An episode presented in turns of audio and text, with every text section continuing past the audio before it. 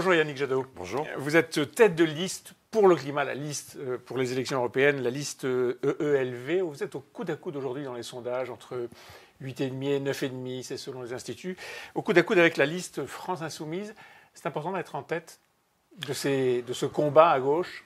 Pas particulièrement. Moi, mon sujet, c'est le climat, c'est la biodiversité, c'est la solidarité, c'est de retrouver, que l'Europe retrouve euh, le courage de ses pères fondateurs, parce qu'on voit bien que l'Europe est devenue bureaucratique, technocratique, que ses mm. institutions, pour beaucoup de ses concitoyens, sont devenues détestables, alors que pour nous, l'Europe est l'échelon indispensable face à Xi Jinping, face à Trump, face à Poutine, pour réinvestir y compris dans une politique industrielle, dans une politique de territoire.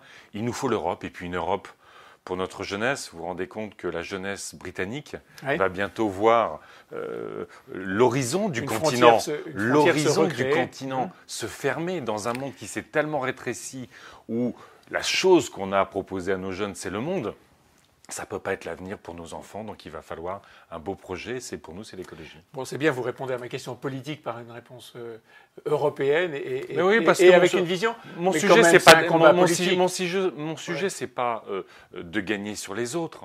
Bah, il y a un combat politique tout de même. Il y a un combat, par exemple, pour le leadership à gauche. Vous êtes, vous êtes à l'arrache avec je, la je, Moi, je ne suis pas, moi, je suis pas dans ce combat-là. Vous savez, c'est une élection proportionnelle à un tour pour le Parlement européen.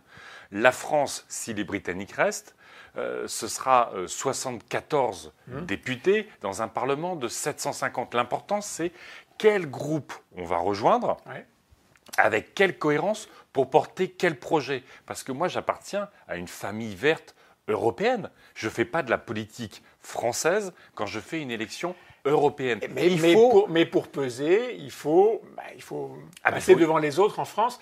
Aujourd'hui, encore une question sur la politique, pardon, mais c'est aussi quelque chose qui va motiver les électeurs. Les électeurs vont par exemple voter pour ou contre Macron. Certains disent c'est un référendum pour ou contre Macron. C'est vrai Je trouve ça terrible. Non Je trouve ça terrible quand on pose euh, l'enjeu hum. de cette élection européenne pour ou contre Macron. Vous savez, euh, en Europe, il y a quand même Salvini il y a Orban, il y a euh, Kaczynski qui est le vrai dirigeant de la Pologne, on a les extrêmes droites qui s'emparent partout de l'Europe. On l'a dit, il y a cette urgence écologique, il y a cette urgence sociale, cette urgence démocratique, et d'un seul coup, pour ce qui va être une élection absolument essentielle pour l'avenir de l'Europe, pour l'avenir du climat, de la biodiversité, de la géopolitique, on ferait de la petite politique nationale. Mhm. Ça peut pas, le scrutin européen cette fois-ci, ça peut pas être un scrutin intermédiaire de la politique française. Donc il ne faudra pas interpréter politiquement sur la France les résultats du 26 mai. La seule chose que veulent faire les écologistes, c'est mettre l'écologie au cœur du mhm. paysage politique européen. Mhm. Tant mieux si c'est en même temps au cœur du paysage politique français. Tout le monde parle d'écologie à nous de convaincre qu'il y a ceux qui en parlent et il y a ceux qui la font, il y a ceux qui combattent effectivement pour gagner sur l'écologie, mais franchement, attention à ne pas renationaliser. Tous ceux qui font ça, en vrai, ils désertent le combat européen. Tous ceux qui font ça, ils laissent l'Europe aux extrêmes droites. La, plupart de ceux qui font ça, d'ailleurs, le font pour, pour renationaliser parce qu'ils ne veulent pas de l'Europe. Est-ce que les gilets jaunes vous ont fait du mal? Je crois pas. Je veux dire, est-ce que euh, la vision écolo contre le pragmatisme de tous les jours et le prix à la pompe, ça ne vous a pas fait du mal? Non, parce que euh, les revendications euh, des Gilets jaunes ont tourné et continuent de tourner autour de la fracture sociale, autour de la fracture territoriale, mmh. autour de la fracture démocratique. Quand nous nous battons pour une sanctuarisation des services publics, les petites gares, la poste, la maternité, quand nous nous battons pour un plan Marshall européen d'investissement sur l'isolation des logements, c'est combattre la vie chère, c'est des centaines d'euros économisés tous les ans, c'est créer des dizaines de milliers d'emplois dans les quartiers, dans, dans les zones rurales où on manque tellement d'emplois.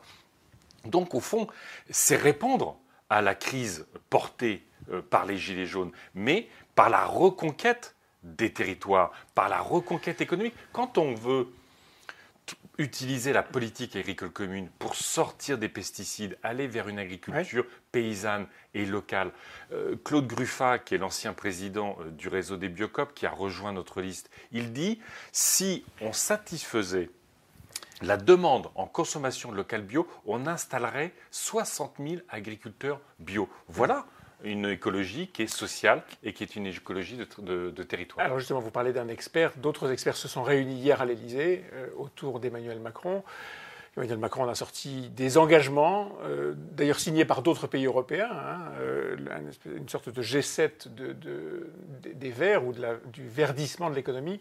Vous vous dites c'est des mots Ce sont des mots parce que rien de nouveau dans le discours. Des actes. par, des actes. par exemple on a euh, les projets de mines à ciel ouvert en Guyane. La Guyane, c'est le président de la République l'a mis entre parenthèses. Hein, il, a dit, il a dit aujourd'hui, le projet est incompatible avec la biodiversité. Mais c'est le principe de mine d'or à ciel ouvert qui est incompatible. Vous avez le grand projet, de, enfin le grand contournement de Strasbourg, le grand contournement autoroutier de Rouen. Tout ça participe de la destruction de terres agricoles, de forêts, et va alimenter le trafic routier et la pollution de l'air. Vous avez, vous vous souvenez, le débat sur les importations d'huile de palme pour l'usine de Total de la Med. Ça, ça participe de la destruction des forêts en, en Indonésie, en Malaisie. En ce moment même, le gouvernement est en train de remettre en cause le Conseil national de protection de la nature, qui est un conseil indépendant qui vise justement à maintenir une expertise sur les impacts des projets sur la biodiversité. Ils sont en train de le mettre à Donc sur tous les sujets, vous dites, le gouvernement fait fausse route Le gouvernement n'a pas pris la mesure à la fois du défi écologique, de la crise écologique et surtout, il n'a pas pris la mesure de l'espace d'innovation, de recherche, de création d'entreprises, de création d'emplois autour de la transition mmh. écologique. Très souvent, je prends l'exemple de l'éolien offshore. 4000 éoliennes offshore installées en Europe, 1000 mm. en Allemagne, une seule en France. On a la deuxième façade maritime du monde, une seule en France. On a General Electric, Siemens et plein d'entreprises qui n'attendent qu'un geste du gouvernement pour investir engager des salariés et développer notre expertise et nos exportations dans le monde. Vous, vous parlez des pays européens, quels sont les meilleurs élèves? Qui sont les modèles? Si, on avait une politique européenne euh, de, l'écologie, sur quel pays faudrait-il s'appuyer? Il faudrait que ce soit l'Europe.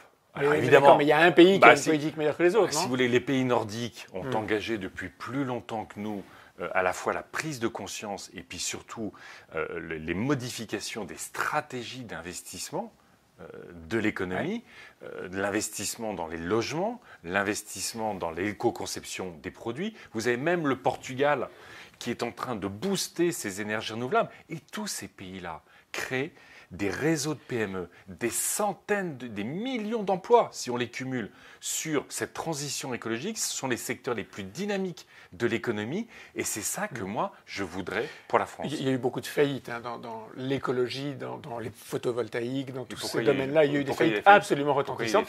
Parce que la Chine a embarqué le, marché. Non, parce qu'on ne s'est pas défendu vis-à-vis de la Chine.